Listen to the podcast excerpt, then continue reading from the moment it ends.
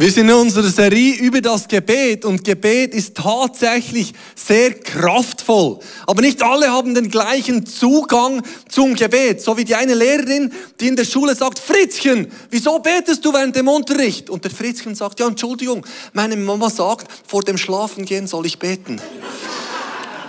Und die Veronika, die so Anfangsjahr zu Gott betet, bitte lieber Gott schenkt, dass dieses Jahr mein, meine Taille schlanker und mein Bankkonto dicker wird und bitte verwechsel es nicht wie letztes Jahr.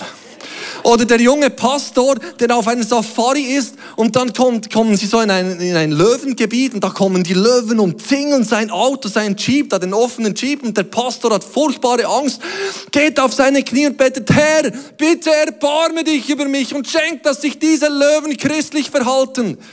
Und die Löwen falten ihre Pfoten und sagen, Vater, segne diese Speise. Zur Kraft, genau.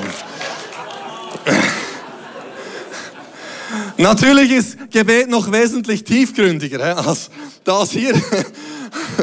Aber definitiv kann es auch schön sein und auch lustig sein, weil Gott kennt definitiv auch Humor. Aber der Paulus, der, der nimmt uns hier mit in ein Gebet, das wirklich unglaublich tiefgründig ist und ich glaube, uns mehr zu bieten hat, uns mehr zu sagen hat, als wenn die das auf den ersten Blick einfach mal durchlesen. Ich habe versucht, das Gebet in Epheser 1 ein bisschen zu strukturieren. Mir hilft das, dass ich mir merken kann, was da steht. Jedenfalls, er weshalb er überhaupt betet. Er kommt im ganzen ersten Kapitel, erklärt er über elf Verse lang, was wir alles sind in Christus, dass wir erlöst sind, äh, dass wir jeden geistlichen Segen aus der Himmelswelt erhalten haben und so weiter. Dann sagt er, weil ihr an Jesus Christus glaubt, also darum und weil ihr an Jesus Christus glaubt und wegen eurer Liebe zueinander, deshalb bete ich. Also er hat sogar einen Grund, weil sie erlöst sind, weil sie glauben und weil sie Liebe haben zueinander. Und dann betet er, dass der Vater euch gebe. Er bittet, dass der Vater im Himmel, dem alle Macht gehört, uns etwas gibt. Und zwar bittet er um zwei Dinge. Das ist eigentlich ganz einfach. Das zweite ist einfach vielfältig aufgeschlüsselt. Das erste ist, dass wir Weisheit und Offenbarung erhalten, um ihn zu erkennen. Gott zu erkennen ist ein großes Privileg. Und das schreibt der Paulus ja nicht so an Anfängerchristen. Er beschreibt ja, dass sie glauben und Liebe, dass sie vorbildlich sind in Glaube und Liebe. Also die Epheser waren eine Vorzeigegemeinde.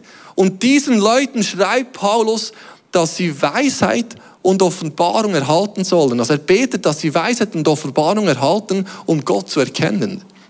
Und wir alle kennen Gott, haben uns haben eine Vorstellung von wer Gott ist und wie Gott ist. Aber ich bin überzeugt, dass wir alle Weisheit und Offenbarung brauchen können, um Gott noch tiefer zu erkennen. Wenn es in der Nacht dunkel ist und klarer Himmel ist, so Sternenhimmel, mag ich es, die Sterne anzuschauen. Ich habe zwar keine Ahnung von Sternbildern, das Einzige, das ich wirklich kenne, ist der Orion. Das ist das Einzige, das aus der Schulzeit irgendwie hängen geblieben ist. Und den schaue ich mir dann jeweils an. Und letztes Jahr war ich in Südafrika, war auch ein schöner Abend. Ich ging nach draußen auf den Balkon und sah mir die Sterne an. Doch wisst ihr was? Den Orion habe ich gefunden, doch der stand auf dem Kopf weil ich auf der Südhalbkugel war. Irgendwie ist das von der anderen Seite her. Jedenfalls sah der ganz anders aus. Und das hat zu mir gesprochen, weil auch wenn ich das Gefühl habe, ich kenne Gott, gibt es noch so viele Aspekte, noch so viel mehr Eigenschaften seines Wesens, die ich noch entdecken kann, für die ich Weisheit und Offenbarung brauche, damit ich Gott erkennen kann. Das ist deshalb ein gutes und wichtiges Gebet für mich selber und für andere, dass wir Weisheit und Offenbarung erhalten, Gott zu erkennen.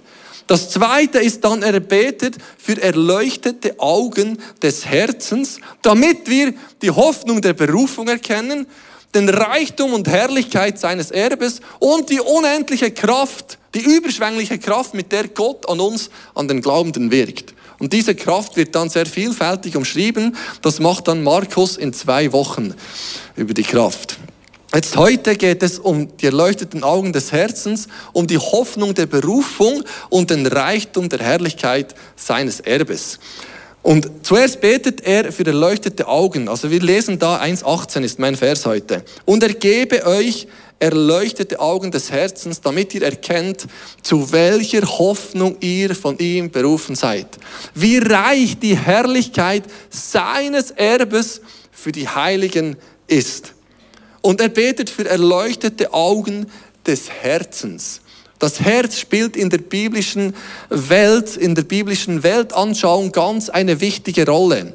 Das Herz ist im hebräisch-biblischen Verständnis wie das Zentrum des Menschen, dort wo der tiefste Wille, der Verstand verortet ist. Eigentlich ist es die tiefste Entscheidungszentrale des menschlichen Wesens. Dort, wo das wirklich Essentielle passiert. Und jetzt betet Paulus, dass dieses Herz erleuchtete Augen hat. Und wie das in unserem physischen Körper wichtig ist, dass wir sehen, ist es auch für unser Herz. Menschen, die nicht gut sehen, ähm, oder Menschen, die kaum mehr was sehen, tun mir sehr leid. Es ist ein unglaublich hartes Leiden, nicht mehr gut zu sehen. Und jetzt betet Paulus, dass nicht unsere physischen Augen, sondern unsere Herzensaugen gut sehen. Und ich kann mich erinnern, also ich bin sehr dankbar, dass die Brille erfunden wurde. Ohne Brille würde ich euch wesentlich weniger klar erkennen. Und ich weiß noch, bei mir hat man das erst in der sechsten Klasse herausgefunden, dass der Joel eine Brille braucht. Also ich saß jeweils in der ersten oder zweiten Reihe, weil das sah ich ein bisschen mehr und ich wusste nicht, dass andere mehr sehen. Das habe ich irgendwie nicht verstanden. Jedenfalls, wenn der Lehrer an die Wandtafel schrieb, das war so etwa mein Bild, dann sah ich die ersten zwei Buchstaben. Ich musste immer ganz gut hören, was er schreibt, damit ich bei mir notieren konnte, was der Lehrer auf die Wandtafel schreibt schreibt, denn was er geschrieben hat, konnte ich nicht mehr lesen, sobald es da war, vielleicht die ersten zwei Buchstaben von seinem Wort. Es lag nicht an der Schrift äh, des Lehrers, sondern an meinen Augen. Und meine Eltern haben auch nicht gemerkt, dass der Joel nicht so gut sieht, weil die Rolle von in alles reinlaufen, in alles reinfahren, die besetzte schon mein Bruder. Deshalb, das musste ich nicht übernehmen. Die haben gar nicht gemerkt, dass der Joel nicht so gut sieht. Und ich habe das auch nicht gewusst, dass man besser sehen könnte. Jedenfalls in der sechsten Klasse beim Arzt hat der Arzt gesagt, sag mal Joel, da auf dieser Tafel da vorne, in welche Richtung stehen diese Esel? Und ich so, wo ist da eine Tafel? Nein, so schlimm war es nicht. Ich habe natürlich eine Tafel gesehen, aber nicht so viele E's, wie er gerne gewollt hätte oder meine Augen hätten sehen sollen. Und dann kriegte ich eine Brille. Und ich war dann ganz überrascht, dass ich in der Schule plötzlich alles lesen konnte. Oder auch in der Straße, das war so früher mein Bild. Wenn ich durch die Straße ging, sah ich Bäume etwa so. Also nicht, dass du jetzt Angst hast, ich blind. Meine Korrektur ist so bei minus vier. Es ist nicht eine Katastrophe, aber ich sehe halt einfach nicht so scharf ohne Brille. Jedenfalls war ich dann auf dem Balkon mit meiner neuen Brille, schaute auf die Straße raus und war ganz verblüfft, dass man Blätter erkennen kann an Bäumen aus dieser Distanz. Also mein Leben wurde viel reicher. Und seitdem bin ich sehr dankbar für die Erfindung von Brillen. Ich habe schon mehrmals für mich beten lassen, dass meine Augen geheilt werden. Und jedes Mal, wenn das ist, lege ich meine Hände auf meine Augen und bisher ist nichts passiert. Aber ich habe mich noch nie gewagt, die Brille zu zernehmen und zu zerbrechen im Glauben, dass ich geheilt bin. Vielleicht bin ich deshalb nicht geheilt, ich weiß nicht. Aber so, es ist ja doch recht teuer, deshalb habe ich das noch nicht gemacht. Aber, aber ich bin dankbar für die Brille. Und das hat mich in der Vorbereitung recht getroffen. Weil was in meinem physischen Auge wichtig ist, ist auch für mein Herz wichtig. Dass mein Herz klar sieht. Und ich, ich habe den Eindruck, dass mein Herz noch schärfer sehen dürfte. Noch schärfer wahrnehmen dürfte. Und eben erkennen könnte, was die Hoffnung meiner Berufung ist, was die, das herrliche, das reiche Erbe ist, das Gott mir anvertraut hat, die unendliche Kraft, mit der er an mir wirkt. Und ich glaube, es ist wichtig, dass unser Herz erleuchtet wird. Paulus spricht ja von Erleuchtung. Nicht unbedingt von Sehschärfe, sondern hier von Erleuchtung. Und was dunkel ist, muss hell werden. Heute haben wir sehr viel Licht in unseren Straßen, überall. Eigentlich haben wir überall Licht. Die, die Städte geben richtige, eine, eine Lichtverschmutzung, von dem spricht man heute. Damals bei Paulus war alles dunkel. Da gab es nur Feuer und irgendwie so Öllampen. Und da war dieser Kontext sehr wichtig, der Erleuchtung. Und wir brauchen Erleuchtung in unseren Herzen.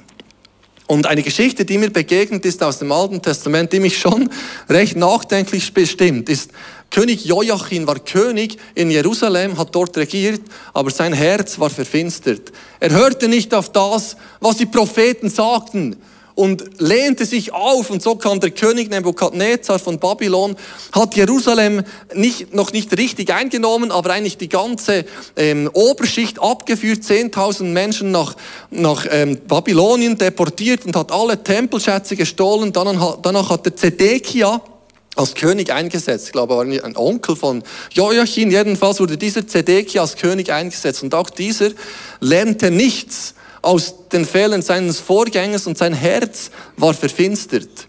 Und das Wilde ist, der König, der Prophet Jeremia war direkt zu seiner Seite. Jeremia diente in Jerusalem und warnte Zedekia immer wieder, sagte Zedekia, hier, da, hör auf Gott, mach das. Und vielleicht hätte Gott ja sogar Gnade geschenkt, wenn Zedekia auf Jeremia gehört hätte. Aber Zedekia, sein innerer Blick, war verfinstert und er ließ, er ließ Jeremia ins Gefängnis werfen, dem Baruch, dem Diener, hörte auch nicht zu, verbrannte die Schriftrollen des, des Propheten und am Schluss kam Nebukadnezar, nahm ihn gefangen, führte ihn nach Babylon und stach ihm die Augen aus.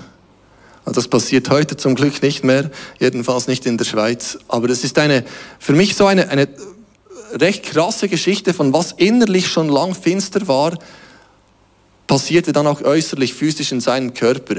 Und in unseren Herzen ist sehr wichtig, dass die eben klar sehen. Paulus spricht davon, dass wir erleuchtete Augen des Herzens brauchen, damit wir erkennen, zu welcher Hoffnung wir berufen sind und wie reich die Herrlichkeit seines Erbes für uns als Heiligen ist. Das erste ist die Hoffnung der Berufung, die er erwähnt. Und Bibelausleger haben wie drei Ansätze, wie man das auslegen könnte.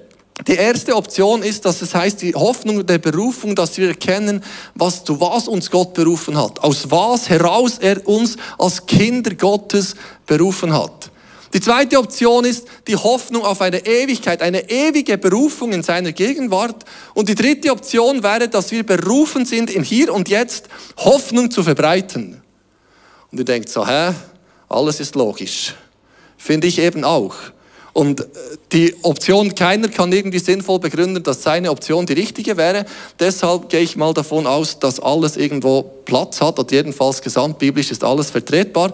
Deshalb gehen wir das jetzt durch. Wir sind auf einer Seite, auf der einen Seite sind wir aus etwas herausberufen. Gott hat uns berufen aus einer finsteren Welt in sein Licht, in seine Gegenwart. Und so schreibt Paulus im zweiten Kapitel ab Vers 12, ihr habt damals ohne Christus gelebt, trifft auf uns auch zu. Und wart ausgeschlossen von Israel, dem Volk Gottes.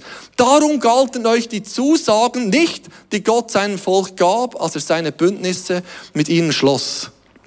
Es geht noch weiter, oder? Ohne jede Hoffnung und ohne Gott habt ihr in dieser Welt gelebt. Aber nun, aber nun gehört ihr Christus. Jesus, ihr wart fern von Gott, doch nun seid ihr ihm nahe durch das Blut seines Sohnes. Also wir sind aus einer finsteren Welt in die Gegenwart Gottes berufen, in die Erlösung von Jesus.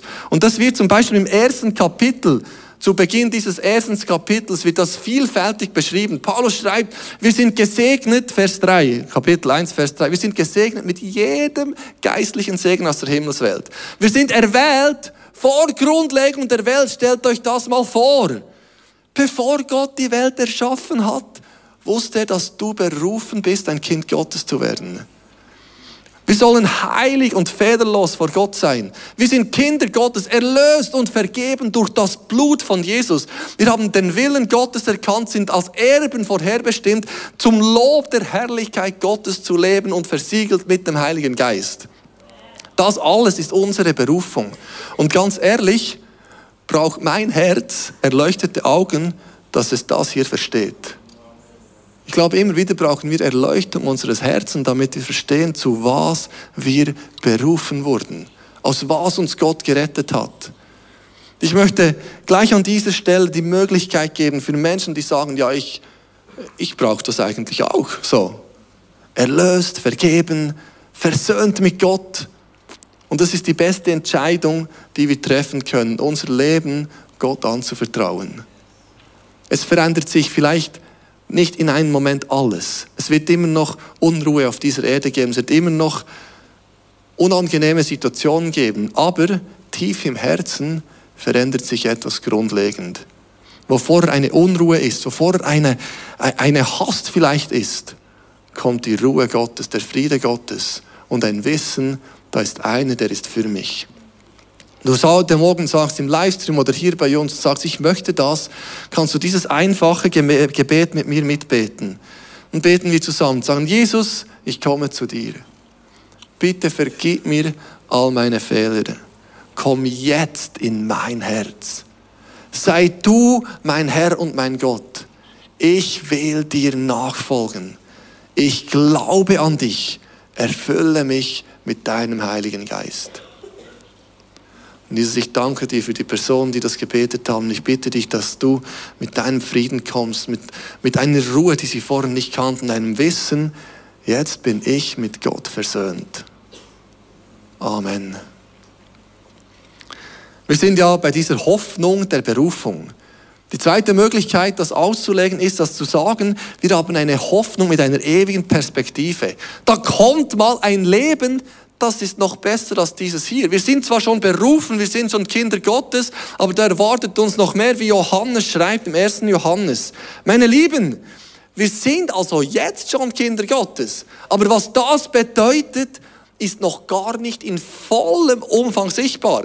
Wir wissen jedoch, wenn Christus kommt, werden wir ihm ähnlich sein, denn wir werden ihn sehen, wie er wirklich ist. Da gibt es eine Perspektive, Gott einmal ganz und vollkommen zu kennen und zu erkennen. Und dort wird kein Schmerz mehr sein, dort wird kein Leid mehr sein, dort wird, dort wird keine Träne mehr sein. Dort wird alles gut sein, wird alles schön sein. Und diese Perspektive kann unser Jetzt beeinflussen. Ich glaube, es soll unser Jetzt beeinflussen. Deshalb brauchen wir Offenbarung in unseren Herzen, brauchen wir erleuchtete Augen des Herzens, damit wir erkennen, zu was wir berufen sind, denn das verändert unser Jetzt. Denn wenn ich weiß, dass ich mal dort im Himmel ankommen werde und alles haben werde, was ich mir wünschen kann, spielt es vielleicht jetzt gar keine so große Rolle, ob ich auf den Malediven war oder nicht. Oder ob ich dieses Auto oder dieses Auto fahre. Wahrscheinlich ist es gar nicht so relevant, weil ich weiß, wo ich mal hingehe. Ihr versteht, was ich meine? Dass die Zukunft kann unser Jetzt sehr wohl beeinflussen. Ist es so wichtig, dass ich jetzt hier wirklich Recht habe? Irgendwann wird sowieso Gerechtigkeit herrschen. Spielt vielleicht gar nicht so eine große Rolle. Diese Hoffnung, diese Perspektive kann unser Jetzt sehr wohl beeinflussen. Dann die dritte, die dritte Möglichkeit ist, wir sind berufen, jetzt und hier Hoffnung zu bringen. Und ich glaube, hier brauche ich wirklich Offenbarung, brauche ich wirklich erleuchtete Augen des Herzens, damit ich erkenne, dass ich im Hier und Jetzt, dort wo ich bin, Hoffnung bringen kann. Ich lebe nicht aus Zufall. Wir alle leben nicht nutzlos. Egal, wenn es vielleicht manchmal nutzlos erscheint, was wir tun. Es ist es nicht. Gott hat uns berufen. Gott hat dem Ganzen einen Sinn gegeben. Gott sagt, wir sind hier, um Hoffnung zu verbreiten, um einen Unterschied zu machen. Nicht einfach, um uns vor uns hinzuleben. Für das brauchen wir Erleuchtung unseres Herzens. Das sagt uns sonst niemand. Das ist der Heilige Geist in uns, der uns klar macht, was du heute Nachmittag tust, was du morgen tust. Das ist gewichtig. Wir können in diesen Situationen Hoffnung verbreiten. Ich kann mich erinnern, als wir das letzte Mal in den Gemeindeferien waren, in der Toskana. Dort nehmen wir jeweils unsere Fahrräder mit und dort hat es so einen schönen Pinienwald zum, zum Velofahren. Und ich ging dann mal alleine so auf eine kurze Velotour, auf einen Pass hoch dort. Bis dort hochgefahren zu Oberst habe ich meiner Frau noch ein Foto geschickt. Schau mal, wie schön das hier aussieht. Also natürlich ist es am Meer vorne viel schöner als da in den Bergen, aber also nicht bei unseren Bergen. Unsere Bergen sind schon noch ein bisschen schöner, aber dort, dort gell. So. Jedenfalls habe ich ein Foto geschickt, bin dann runtergefahren. Unterwegs wollte ich mal nachschauen, ob es da nicht noch einen anderen Weg geht, weil der Matthias Queller hat mir gesagt, da gibt es einen guten Trail und ich wollte da auf dem Nadel nachschauen und nahm mein Nadel nach vorne, doch das Nadel war nicht mehr in meiner Tasche überall geschaut, kein Nadel, nein. Und dann äh, dachte ich, ja, was mache ich jetzt? Weil ich musste wirklich zurück. Meine Zeit war schon etwas knapp, um zum verabredeten Zeitpunkt zurück beim Camping zu sein. Und bei uns, wenn wir eine Zeit abmachen, ist es nicht so, ja, Stunde, zwei später ist auch noch okay, sondern so fünf Minuten ist mein Range. So. Also nicht wegen meiner Frau, sondern wir haben das einfach so, wir leben das so, nicht jede Kultur ist gleich, aber bei uns ist irgendwie so, ist es unsere Kultur, dass wir das einigermaßen einhalten. Jedenfalls wusste ich, wenn ich jetzt eine halbe Stunde zu spät komme, macht die sich Sorgen. Und dann wusste ich, mein Nadel finde ich nie. Das war so im Wald, oder? In den, in den Blättern, ich wusste keine Chance. Und kam mir in den Sinn, dass ich eine Uhr habe und meine Uhr verbindet sich mit meinem Handy, wenn ich innerhalb von so 10, 15 Metern bin. Dann sagte ich mir, Joel, jetzt fährst du zurück mit deinem Velo und schaust alle fünf Sekunden auf deine Uhr, ob sie verbunden ist mit deinem Handy. Und so fuhr ich da wieder hoch und leider, das Handy war fast zu oberst, aber ich fuhr da zurück und immer wieder geschaut und plötzlich sah ich, meine Uhr ist verbunden. Und dann schob ich da auf, zack, Hört ihr das? Das war ein erlösender Ton. Dann nochmal? Und fand mein Nadel mitten in den Blättern im Laub. Ich hatte keine Chance gehabt, dieses Nadel zu finden ohne meine Uhr. Und das war für mich, es wurde für mich so zu einem Bild. Wenn ich ein Hoffnungsträger sein will, dann muss mein Herz ganz nah mit Gott verbunden sein. Ganz nah in seiner Gegenwart. Nicht nicht getrennt, weiß auch nicht was. Ich muss nah bei ihm sein. Meine Herzensaugen müssen erleuchtet sein, damit ich inspiriert von ihm erkenne, wie ich Hoffnung bringen kann, wie ich Hoffnung weitergeben kann. Genau. Jetzt nochmal dieser Vers, es kommt noch ein zweiter Teil nämlich. Und er gebe euch erleuchtete Augen des Herzens, damit ihr erkennt, zu welcher Hoffnung ihr vor ihm berufen seid, in der Verbindung zu ihm wie reich die Herrlichkeit seines Erbes für die Heiligen ist. Gott gibt seinen Nachfolgern ein reiches und herrliches Erbe. Und das gilt schon für jetzt. Das ist wie Gottes Verheißung, dass seine Gegenwart mit uns ist. Wie schon beim Volk Israel, als er immer wieder sagte, sagte, ich will euer Volk sein, ich will euer Gott sein und ihr sollt mein Volk sein. Immer wieder kommt diese Aussage Gottes, ich will euer Gott sein und ihr sollt mein Volk sein. Die Gegenwart Gottes unter Menschen.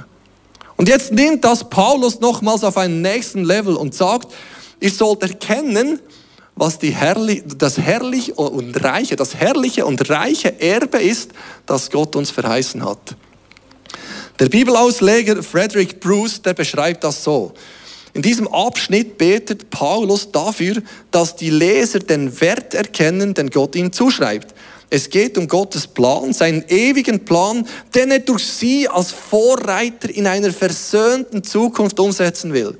Paulus hofft, dass ihr Leben dieser erhabenen Berufung entspricht und dass sie die Gnade und Herrlichkeit, die ihnen zuteil werden, mit dankbarer Demut annehmen. Gottes Herrlichkeit in uns. Und was ja ganz spannend ist, dass dann später im Epheserbrief steht, dass das durch die Kirche ausgedrückt wird. Schaut mal Epheser 3 ab Vers 9. Allen darf ich erklären, was Gott, der das Weltall geschaffen hat, von Anfang an mit uns Menschen vorhatte und was bisher verborgen blieb. Jetzt sollen alle Mächten und Gewalten der himmlischen Welt an der Gemeinde die unerschöpfliche Weisheit Gottes erkennen. Also wir dürfen Träger von Gottes Gegenwart sein, von Gottes Reichtum und seiner Herrlichkeit. Und das hat nichts mit einer Überheblichkeit zu tun, zu sagen, ja, jetzt komme ich. Es hat nichts mit einem Entitlement zu tun, sondern in einer großen Demut, Abhängigkeit und Ehrfurcht vor Gott zu leben, zu wissen, ich darf Gottes Herrlichkeit, Gottes Reichtum Menschen bringen. Aus einer tiefen Demut und Abhängigkeit von Gott. Aber es ist eine Tatsache und deshalb brauchen wir erleuchtete Augen des Herzens, damit wir erkennen, dass wir tatsächlich Gottes Reichtum und seine Herrlichkeit verbreiten dürfen. Und er gebe euch, und er gebe euch erleuchtete Augen des Herzens, damit ihr erkennt, zu welcher Hoffnung ihr von ihm berufen seid. Wie reich die Herrlichkeit seines Erbes für die Heiligen ist. Wir beten also für uns und für andere, dass wir erleuchtete Augen des Herzens erhalten, damit wir die Hoffnung der Berufung erkennen, die Herrlichkeit und Reichtum seines Erbes und die unermessliche Kraft, mit der er an uns wirkt. Das ist dann in zwei Wochen die unermessliche Kraft. Mir ist eine Geschichte begegnet von König Heinrich III. aus Bayern, und zwar aus dem 11. Jahrhundert. Ich konnte die Geschichte leider nicht doppelt verifizieren, aber von dem, was ich aus seinem Leben gelesen habe, kann das durchaus Sinn machen, diese Geschichte. Jedenfalls war der König Heinrich, der sah nicht so aus, ist einfach ein Königsbild.